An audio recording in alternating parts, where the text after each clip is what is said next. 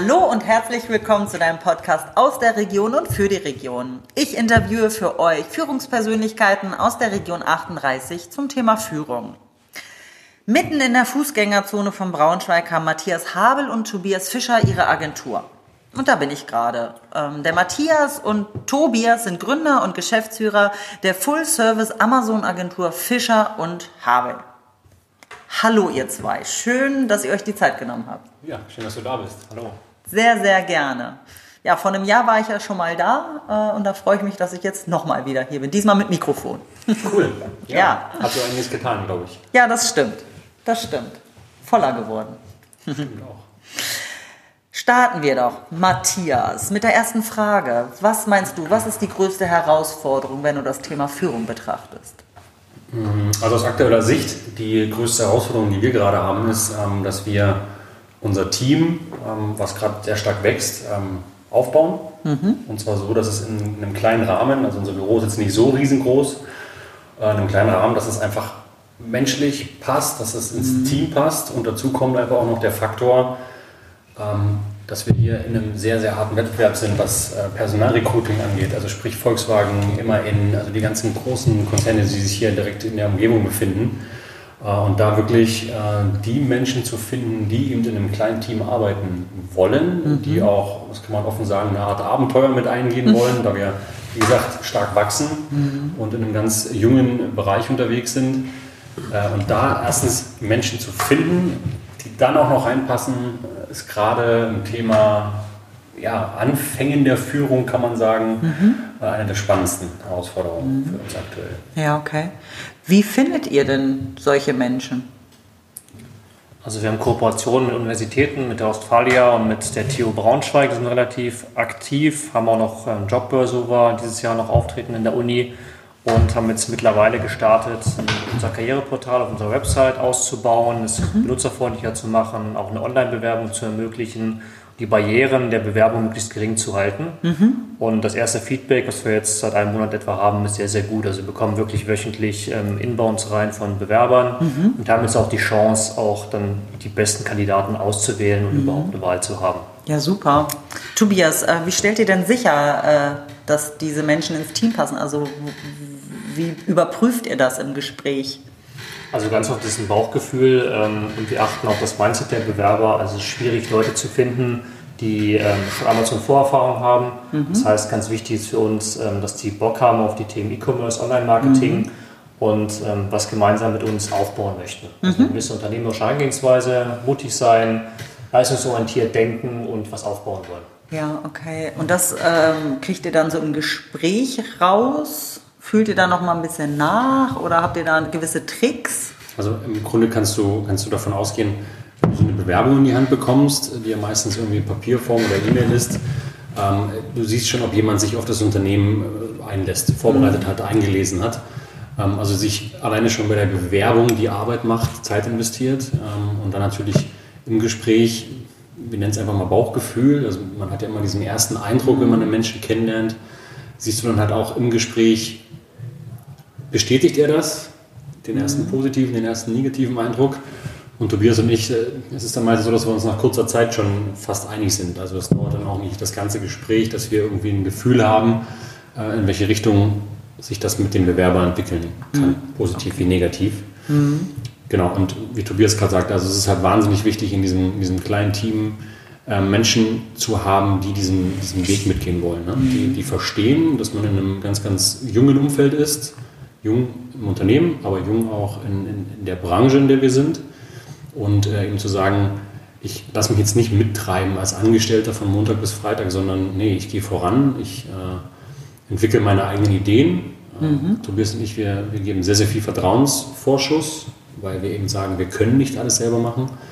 Und ja, wie gesagt, zurück zur Frage, ähm, du kriegst schon mit, ob in einem Bewerbungsgespräch jemand derjenige ist, der vorangehen möchte. Mhm. Möchte ist ganz wichtig. Mhm. Okay, das heißt, ihr macht das Gespräch gemeinsam genau. und entscheidet dann gemeinsam, ob das, Absolut. Das passt. Aber dann haben wir auch so eine Art Probetag, wobei das mehr in Richtung der Bewerber, der Kandidat soll sich einfach mal anschauen, was wir denn so tun. Mhm. Ähm, weniger für uns. Also für uns ist die Probezeit entscheidend. Das tägliche mhm. Arbeiten, wie geht ihr mal mit ja. Kunden um, wie kommt er rein in die Themen. Genau. Das ist das Wichtige. An einem Tag können wir eigentlich zu wenig sehen, um unsere Entscheidung dann zu bekräftigen. Okay. Wie haltet ihr denn dann äh, den, den Kontakt sozusagen? Ihr sagt ja, also das, was ich so ähm, mitgekriegt habe, ist, dass ihr ja schon lange Leine lasst, dass die Leute halt sehr eigenständig sind, aber trotzdem braucht ihr ein Gefühl, eine Rückkopplung, einen Austausch. Wie sieht das praktisch aus? Wie macht ihr das? Also sind ja wirklich auf sehr, sehr engem Raum, kann man sagen. Also positiv, nicht negativ, sehr, sehr enger Raum. Das heißt, ähm, gerade in der Anfangszeit, äh, egal was du studiert hast, egal ähm, was du bisher gemacht hast, du hast noch nie auf Amazon eine Produktseite optimiert wahrscheinlich. Ähm, das heißt, gerade am Anfang sind wir ganz, ganz nah an den Leuten dran. Wir schmeißen sie ins kalte Wasser, wir sagen, hier komm, du kannst schreiben, ne? du kannst die Buchstaben bewegen, ähm, aber wie du es schreibst, damit am Ende Amazon deine Produkte sauber anzeigst, das muss derjenige lernen. Und da sind wir dann am Anfang speziell sehr, sehr eng dran, um eben auch zu sagen, hey, was macht den Kunden aus? Was macht das Produkt aus? Was macht Amazon aus? Was macht unser Anspruch an unsere Arbeit aus? Ähm, Und in dem Moment kriegt der Mitarbeiter natürlich ganz stark und ganz schnell Feedback. Ähm, Aber wie gesagt, nichtsdestotrotz ist es jetzt nicht so, dass wir neben ihm sitzen und ihm die Feder führen, sondern es ist eine, eigentlich eine klare Ansage von A bis Z, geh den Weg und wenn du zwischendurch nicht weiterkommst, dann frag. Ähm, wenn du jetzt Entscheidungen treffen sollst über das Content hinaus, also über das Optimieren hinaus, im Account Management, also den Kunden wirklich betreust, ähm, frag lieber einmal mehr nach. Bevor du Geldentscheidungen triffst, frag auf jeden Fall nach. ähm, aber ansonsten ist das wirklich, und das ist auch gar nicht anders machbar für uns beide, von der Arbeitspensum her, eigentlich sehr viel Vertrauen, was wir den Mitarbeitern entgegenbringen, ähm, womit wir bisher zum Glück nicht auf die Nase gefallen sind. Ja, also ich habe im Studium das Konzept des situativen Führens kennengelernt und das funktioniert für uns in der Praxis ziemlich gut. Also wenn ein Mitarbeiter neu anfängt, bekommt er ziemlich viel gezeigt, auch ins Unternehmenswiki, wo da Prozesse sind. Wir stimmen uns fast stündlich, möchte ich sagen, ab. Und das wird dann mit der Zeit immer weniger. Dass man dann später dahin kommt, dass ein Account Manager alles eigentlich selbst macht, komplett mit dem Kunden als Ansprechpartner und im besten Fall einmal in der Woche bis sogar einmal monatlich dann nur ein Reporting bei uns hält und äh, sonst komplett frei agieren kann. Okay, also sehr viel Spielraum für diese Menschen. Okay. Genau, wo wieder die unternehmerische Denkweise Ja. reinspielt. Ja, okay. Ihr habt ja schon äh, gerade erwähnt, dass ihr hier ja auf einem, ich sag mal, auf einer Fläche alle zusammensitzt. Ähm, da gibt es ja bestimmt dann auch Sachen, wo ihr sagt, also das geht gar nicht. Ähm, was wäre das, was ihr hier einfach nicht dulden könnt oder auch nicht wollt? Man muss Kompromissbereitschaft, äh, äh, kompromissbereit sein, wie immer im Leben ist wichtig und ähm, auch Kritik annehmen können. Weil wir eine sehr gute Kritikbereitschaft hier haben, auch untereinander, unter den Mitarbeitern, dass sofort gesagt wird, was nicht passt. Weil wir uns als junges Unternehmen nicht leisten können, Fehler mehrfach zu machen. Also Ja. wir lernen jeden Tag und das muss dann entsprechend kommuniziert werden und das ist halt mit Kritik verbunden. Und wer sich sofort persönlich angegriffen fühlt, der kommt ja sicherlich nicht gut klar bei uns. Okay. Also wenn man, wir sind ja nur eine Amazon-Agentur, wenn man sich den Chef von Amazon anschaut, den Jeff Bezos, der das Mantra hat, also der ist wirklich schon fast obsessiv, äh, dieses always, it's always day one. Also jeder Tag ist der erste Tag und der Tag zwei ist äh, fast vergessen und Tag drei ist der qualvolle Tod, so drückt er es aus. Ähm, was gar nicht geht, ist, dass man sich irgendwie auf dem ausruht. Also man hat jetzt einen Kunden, das funktioniert, hey super, wir feiern uns. Also dieses ähm, Hinterfragen der eigenen Leistung, hinterfragen, was möchte der Kunde, ganz, ganz wichtig. Und dieses stetige Weiterentwickeln. Weil wie gesagt, wir sind mit in diesem Umfeld, in dieser Branche ganz am Anfang.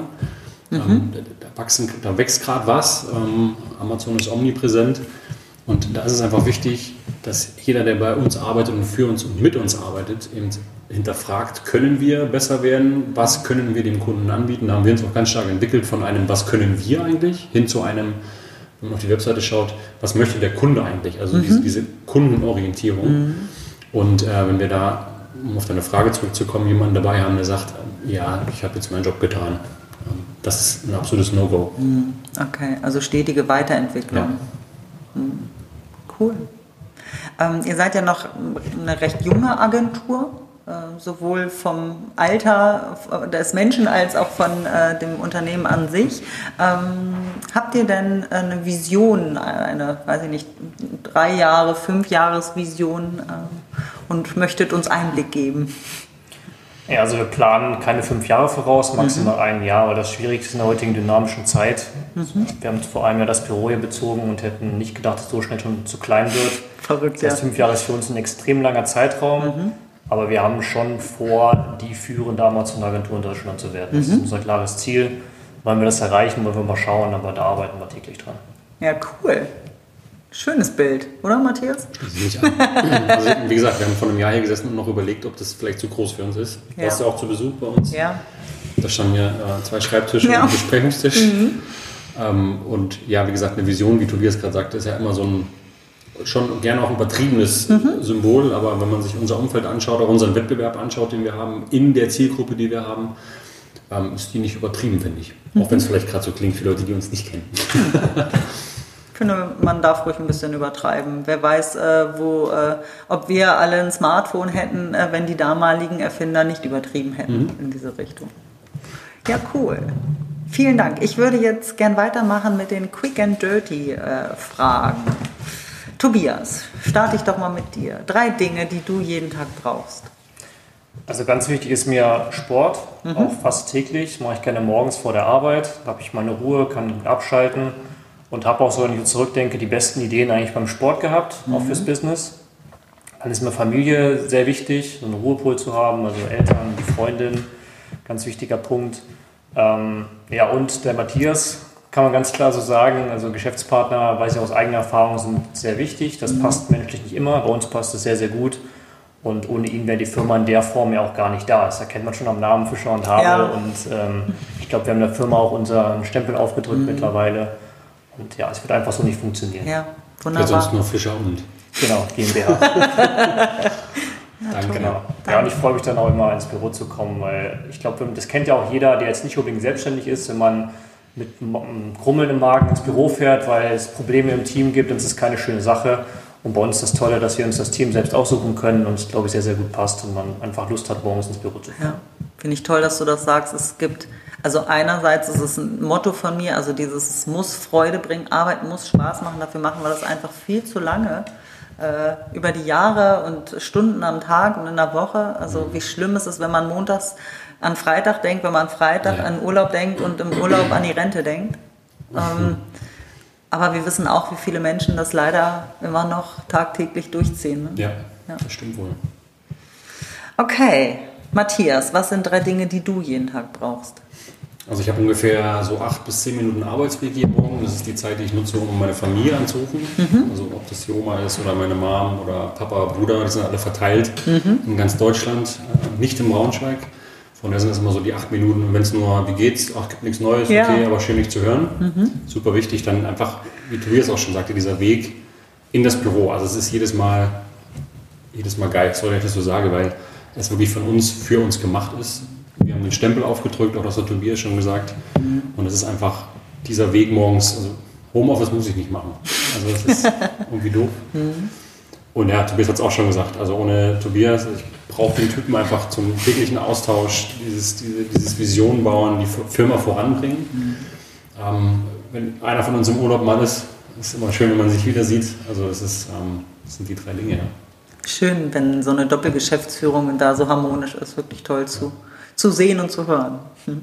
Also ich habe mir noch mal Gedanken gemacht, wie wäre es, wenn du alleine Gründer wärst, mhm. alleine Geschäftsführer, alleine Gesellschafter.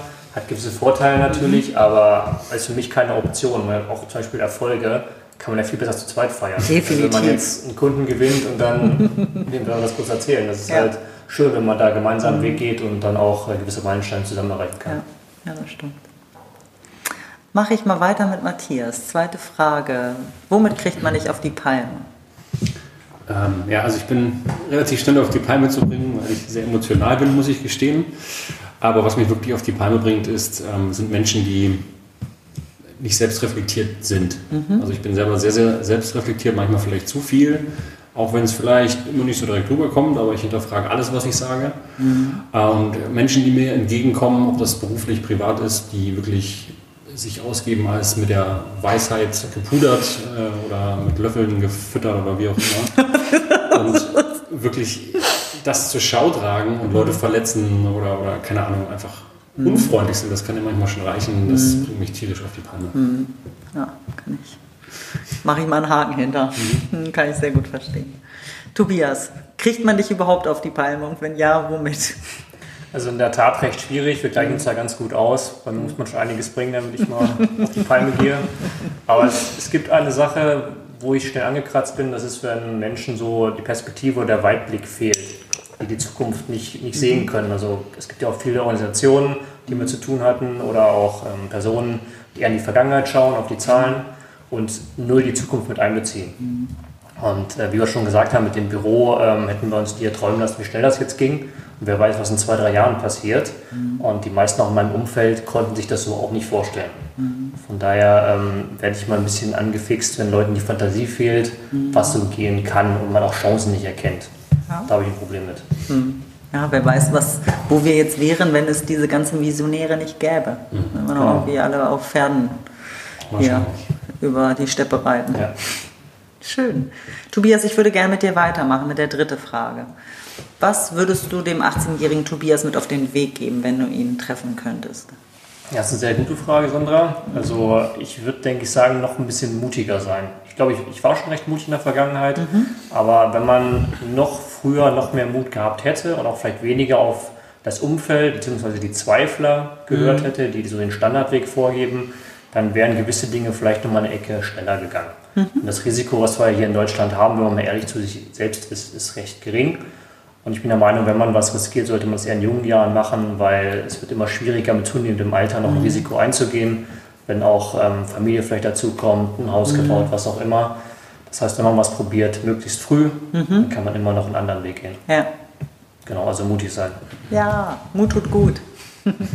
Dankeschön, Tobias.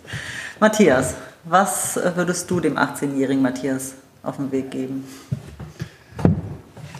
Puh, ich glaube, ich würde ihm sagen, dass er nicht in diesem vorgefertigten Denken denken soll. Also vorgefertigt, was auch nicht negativ rüberkommen soll, im Sinne von, mach deine Schule, dein Studium, mhm. äh, dann für mich immer gleich, ich werde Führungskraft in einem Konzern mhm. und dann werde ich irgendwann mein Haus haben und äh, Kinder, alles gut.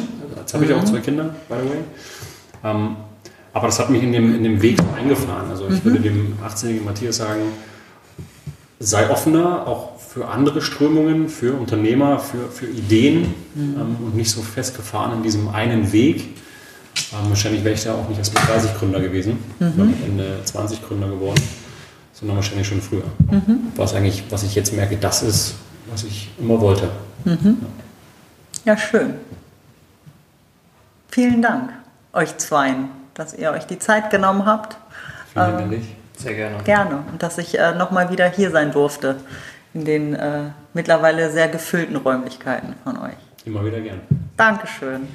Ähm, ja, ich danke auch den äh, Zuhörern, dass ihr wieder dabei wart, äh, dass ihr uns äh, gelauscht habt. Ähm, und ich würde gerne heute ähm, etwas ähm, noch anders machen und hinzufügen und euch vielleicht äh, ja, einen Impuls mitgeben dahingehend, was Matthias gesagt hat.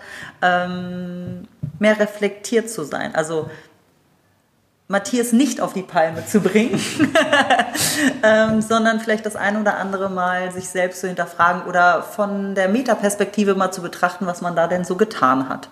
Und es vielleicht für gut heißt, aber vielleicht auch veränderungswürdig ist. Genau, das an euch von uns. Und ähm, ja, ich freue mich, wenn ihr wieder dabei seid. In diesem Sinne, habt euch wohl, eure Sandra. Tschüss.